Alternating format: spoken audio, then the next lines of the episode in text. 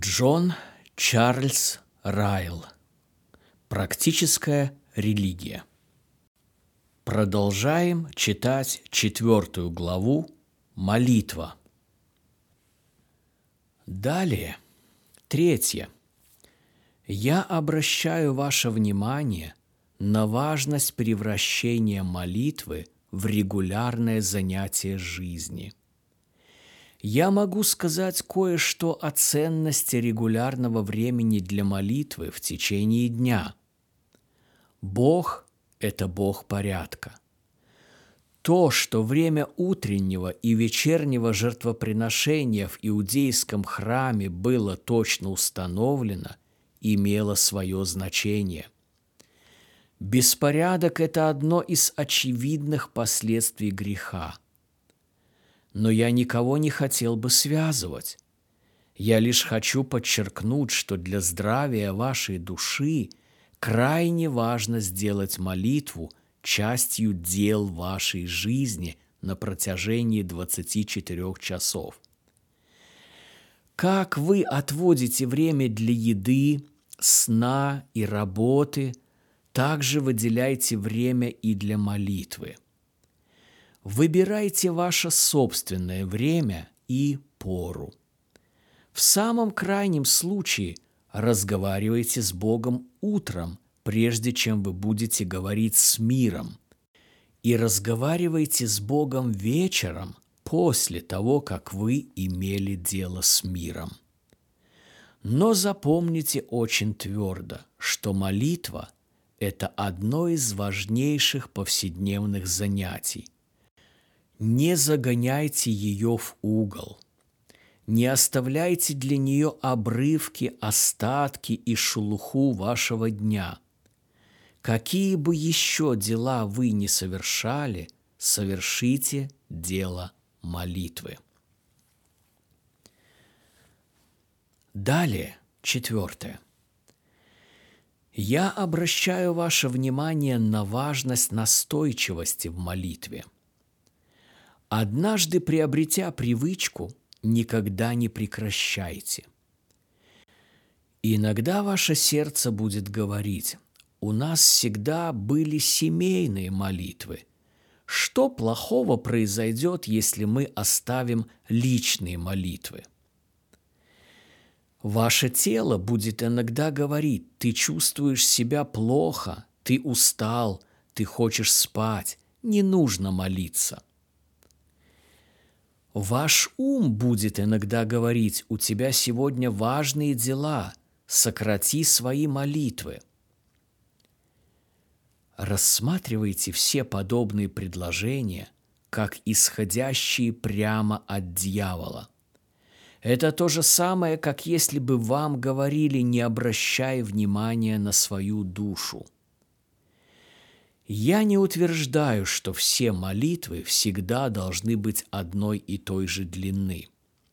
Но я подчеркиваю, пусть никакое извинение не заставит вас перестать молиться. Не зря Павел сказал «будьте постоянны в молитве» и сказал также «непрестанно молитесь». Он не имел в виду, что люди должны постоянно стоять на коленях, как это понимали представители одной древней секты. Но он имел в виду, что наши молитвы должны быть как непрерывная жертва всесожжения, которая приносится постоянно и каждый день.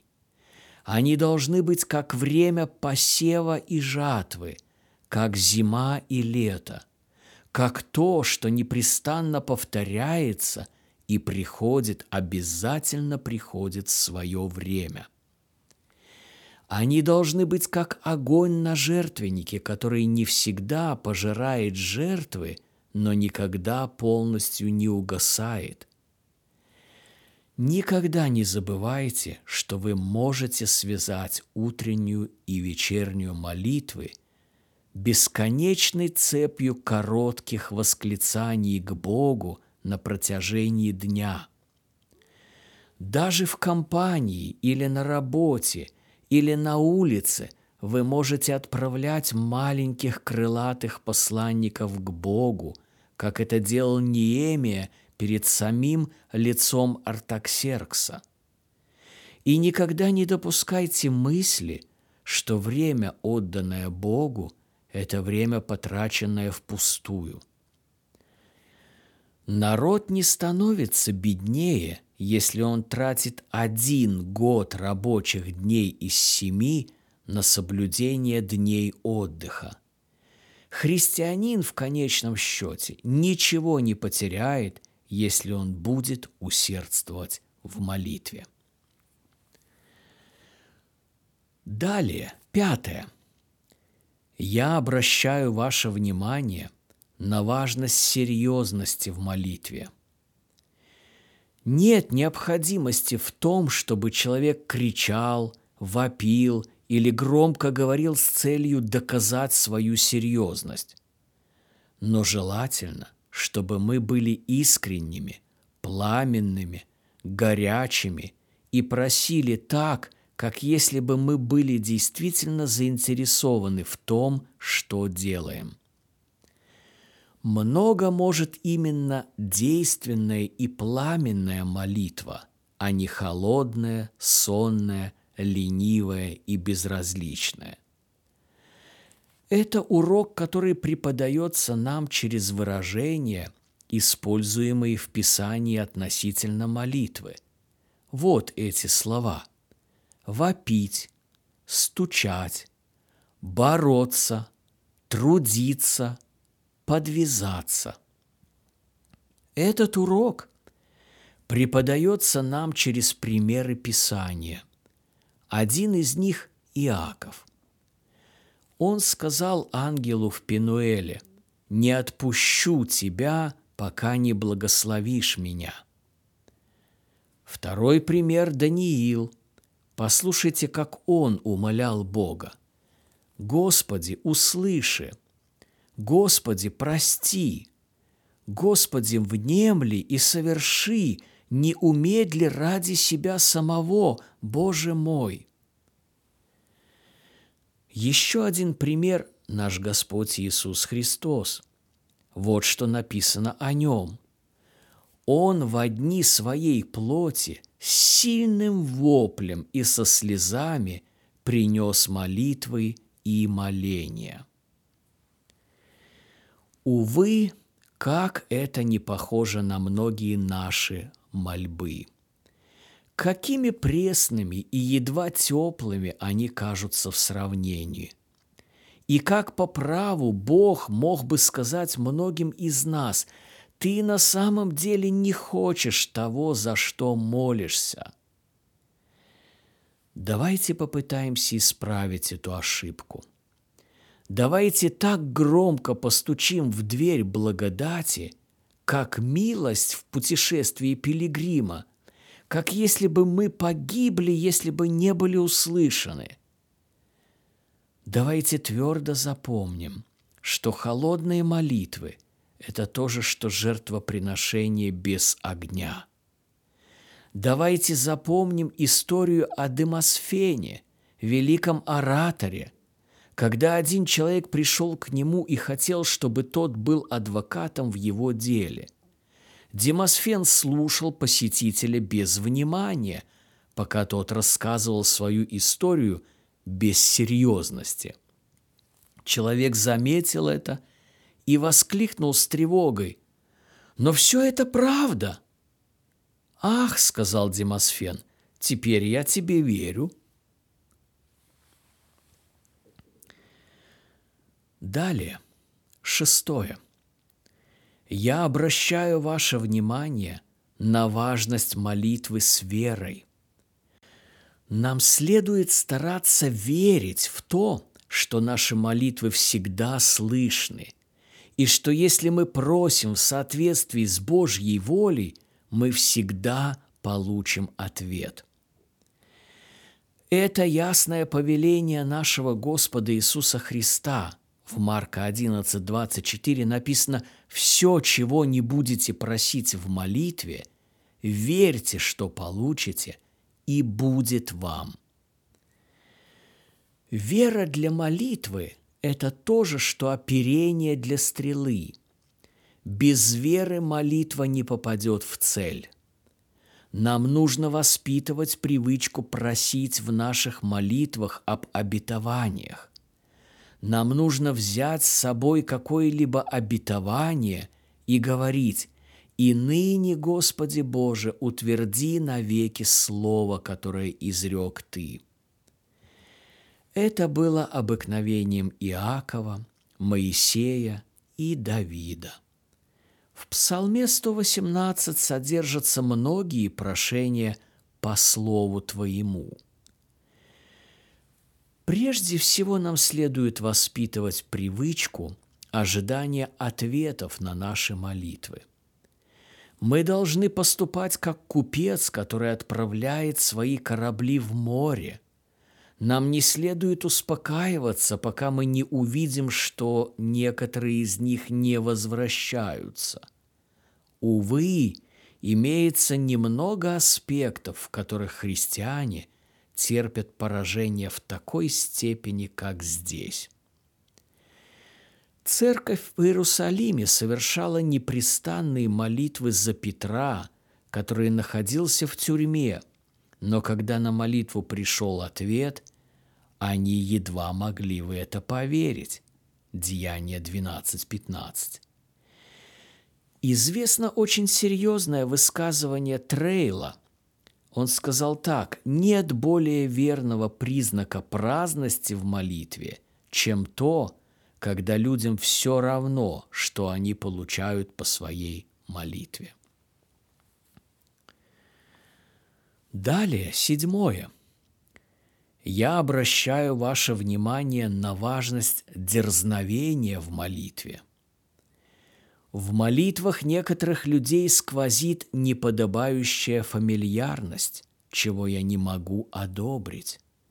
Но существует и такое понятие, как святое дерзновение, которое крайне желательно. Я имею в виду такое дерзновение, какое было у Моисея, когда он умолял Бога не уничтожать Израиль. Он говорит, чтобы египтяне не говорили, на погибель он вывел их, чтобы убить их в горах и истребить их с лица земли. Отврати пламенный гнев твой и отмени погубление народа твоего. Исход 32.12. Я имею в виду такое дерзновение, какое было у Иисуса Навина, когда сыны Израилевы потерпели поражение у Гая. Он говорит, «И что сделаешь тогда имени Твоему великому?» Таким дерзновением отличался Мартин Лютер. Один человек, который слышал его молитву, сказал – какой дух, какая уверенность была в самих его выражениях, с каким благоговением он просил у Бога и вместе с тем, с какой надеждой и убежденностью, как если бы он разговаривал с любящим отцом или другом. Такое дерзновение характеризовало Брюса, великого шотландского богослова XVII века – Произнесенные им молитвы были как стрелы, пущенные в небо. Боюсь, в этом также, к сожалению, мы сильно отстали. Мы не понимаем в достаточной степени привилегии верующего. Мы не молимся так часто, как могли бы, Господи, не Твой ли собственный мы народ, не для Твоей ли славы мы должны освящаться? Не для Твоей ли чести Евангелие должно разрастаться? Далее, восьмое. Я обращаю ваше внимание на важность полноты в молитве. Я не забываю предостережения нашего Господа против примера фарисеев – которые на показ совершали длинные молитвы, и повеление нам не делать ненужных повторений, когда мы молимся. я это помню. Но, с другой стороны, я не могу забыть о том, что Он дал нам собственное разрешение на обширные длинные молитвы, когда Сам проводил целые ночи в молитве Богу. Во всяком случае, похоже, мы сегодня не ошибемся, если будем молиться слишком много. Разве не стоит сильнее бояться того, что многие верующие в нынешнем поколении молятся слишком мало? Если подсчитать действительное совокупное время, которое многие христиане отдают молитве – то не будет ли оно очень малым? Я боюсь, что на эти вопросы невозможно дать удовлетворительный ответ. Я боюсь, что личные молитвы многих являются крайне скудными и ограниченными. Они произносятся просто для того, чтобы показать, что человек жив, и не более этого. Кажется, они действительно хотят от Бога слишком малого. Кажется, у них есть мало что исповедовать перед Ним, мало о чем просить, мало за что благодарить. Увы, это полностью неправильно. Нет ничего более распространенного, чем слышать, как верующие – жалуются, что они не продвигаются вперед. Они говорят нам, что они не растут в благодати так, как хотели бы. Разве стоит сомневаться в том, что многие имеют ровно столько благодати, сколько они просят? Разве не является истиной в отношении многих то, что они имеют мало, потому что просят мало. Причину их слабости нужно искать в их собственных чахлых, карликовых, монотонных, стиснутых, поспешных, маленьких, узких, миниатюрных молитвах. Они не имеют, потому что не просят. О мой читатель! Мы стеснены не во Христе, а в самих себе. Господь сказал, открой уста твои, и я наполню их. Но мы, похожи на царя Израильского, который ударил стрелой по земле три раза и остановился, в то время как ему следовало ударить пять или шесть раз. Об этом написано 4 Царств 13, с 18 до 19 стиха. Далее, девятое. Я обращаю ваше внимание на важность конкретности в молитве. Нам не нужно довольствоваться глобальными общими прошениями. Нам нужно разъяснять наши нужды перед престолом благодати – недостаточно исповедовать себя грешниками. Мы должны называть по имени грехи, о которых наша совесть громче всего говорит нам.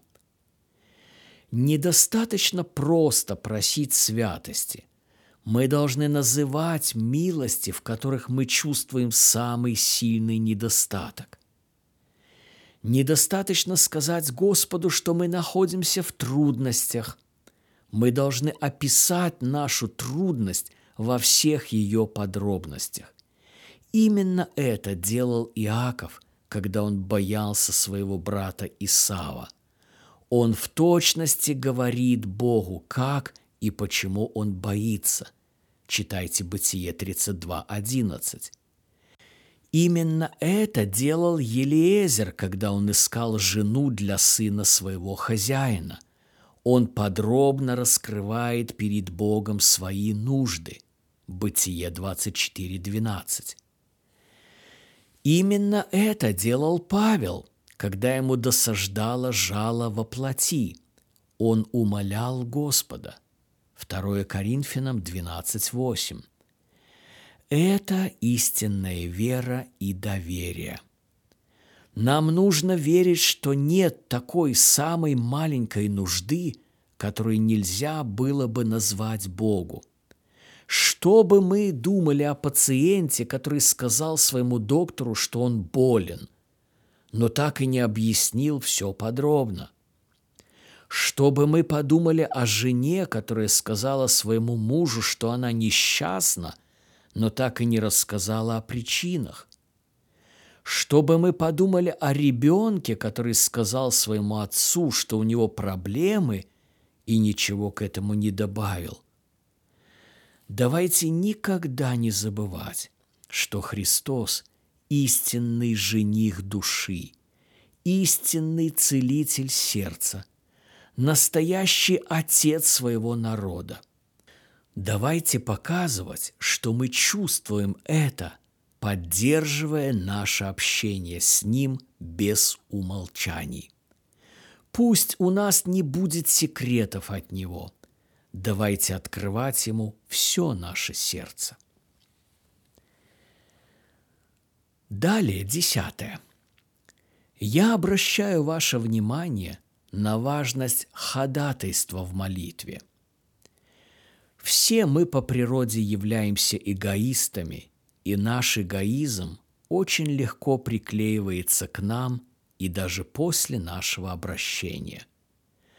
В нас живет тенденция думать только о своей собственной душе, о своем собственном духовном конфликте, о своем собственном прогрессе в религии и забывать о других. Нам всем необходимо быть бдительными и стремиться противостоять этой тенденции, и особенно в наших молитвах. Нам нужно учиться обладать общественным духом. Нам следует побуждать себя называть другие имена помимо нашего собственного перед престолом благодати – нам нужно стараться носить в наших сердцах целый мир. Язычников, евреев, римских католиков, тело истинных верующих, исповедующие протестантские церкви, страну, в которой мы живем, общину, к которой мы принадлежим, семью, в которой мы находимся, друзей и родственников, с которыми мы связаны. За каждого из них и за всех их мы должны ходатайствовать. Это высшее проявление благотворительности. Сильнее всего меня любит тот, кто любит меня в своих молитвах. Это нужно для здравия нашей души. Это увеличивает наше сострадание и расширяет наше сердце – это служит благу церкви. Колеса и шестерни всего аппарата распространения Евангелия смазываются молитвой.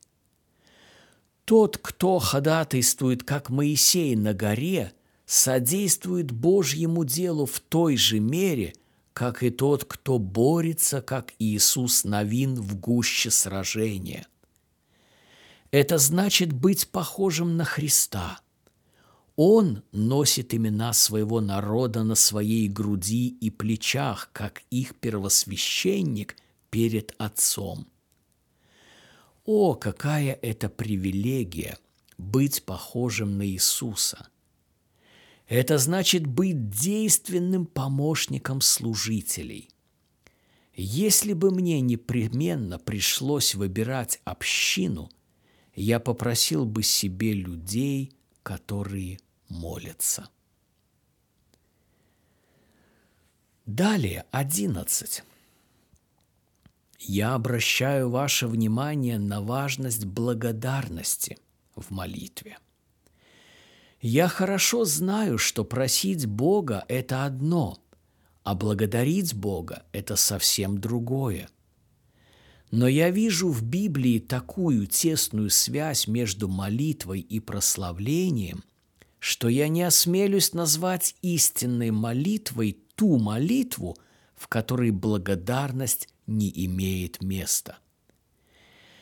Неспроста Павел говорит, всегда в молитве и прошении с благодарением открывайте свои желания перед Богом. Будьте постоянны в молитве, бодрствуя в ней с благодарением.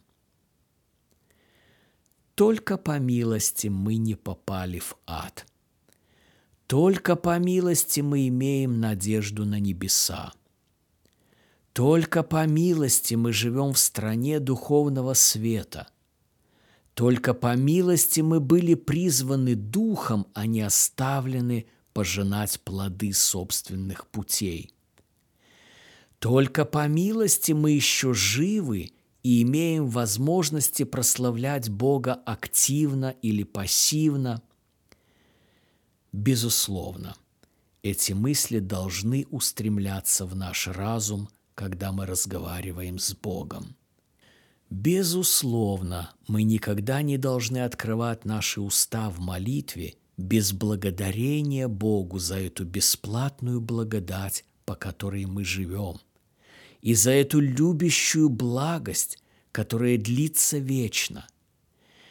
Не было ни одного выдающегося святого, который не был бы исполнен глубокой благодарности.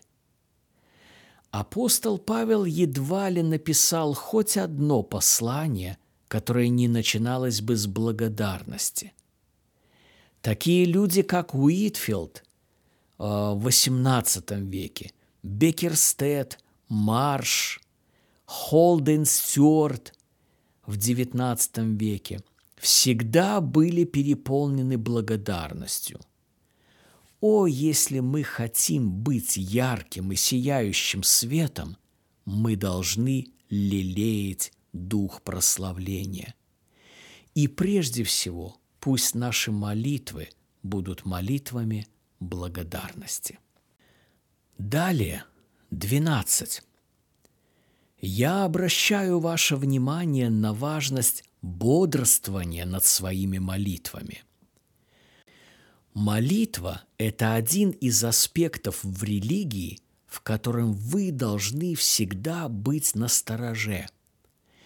Именно отсюда начинается истинная религия. Отсюда она расцветает, и отсюда она угасает. Скажите мне, каковы молитвы человека, и я скоро скажу вам, каково состояние его души. Молитва – это духовный пульс. По ней всегда можно проверить духовное здоровье человека. Молитва – это духовный барометр. По ней мы всегда можем узнать, хорошо или плохо обстоят дела нашего сердца. О, давайте ни на миг не сводить глаз с наших личных молитв. Здесь сердцевина, костный мозг, хребет нашего практического христианства. Проповеди, книги, трактаты, собрания комитетов, общество добрых людей – все это по-своему хорошо – но они никогда не смогут компенсировать пренебрежение личными молитвами. Возьмите себе на заметку те места, то общество и те компании, которые вносят беспорядок в общение вашего сердца с Господом и делают ваши молитвы тяжелыми и утомительными. Будьте осмотрительны – и остерегайтесь их. Внимательно понаблюдайте, какие друзья и какие занятия помогают вам поддерживать душу в самых высоких духовных рамках и в наибольшей готовности разговаривать с Богом. Прилепитесь к ним и твердо держитесь их. Если только вы будете внимательны к вашим молитвам – я заверяю вас, что никогда ваша душа не будет испытывать мучительную боль. Я предлагаю все эти пункты для вашего личного размышления. Я делаю это с глубоким смирением. Я не знаю ни одного человека, который нуждается в напоминании всего этого сильнее, чем я сам. Но я верю, что это великая Божья истина. И я сильно желаю, чтобы я сам и все вы почувствовали ее сильнее. Я хотел бы, чтобы время, в которое мы живем, стало временем молитвы. Я хочу, чтобы христиане наших дней были молящимися христианами. Я желаю, чтобы церковь нашего века была молящейся церковью. Когда я публикую этот раздел, желание моего сердца и моя молитва о том, чтобы пробуждался молитвенный дух. Я хочу, чтобы те, которые еще никогда не молились, пробудились и призвали Господа. Я хочу, чтобы те, которые молятся, улучшали свои молитвы с каждым годом и следили за тем, чтобы не становиться вялыми и неверными в молитве.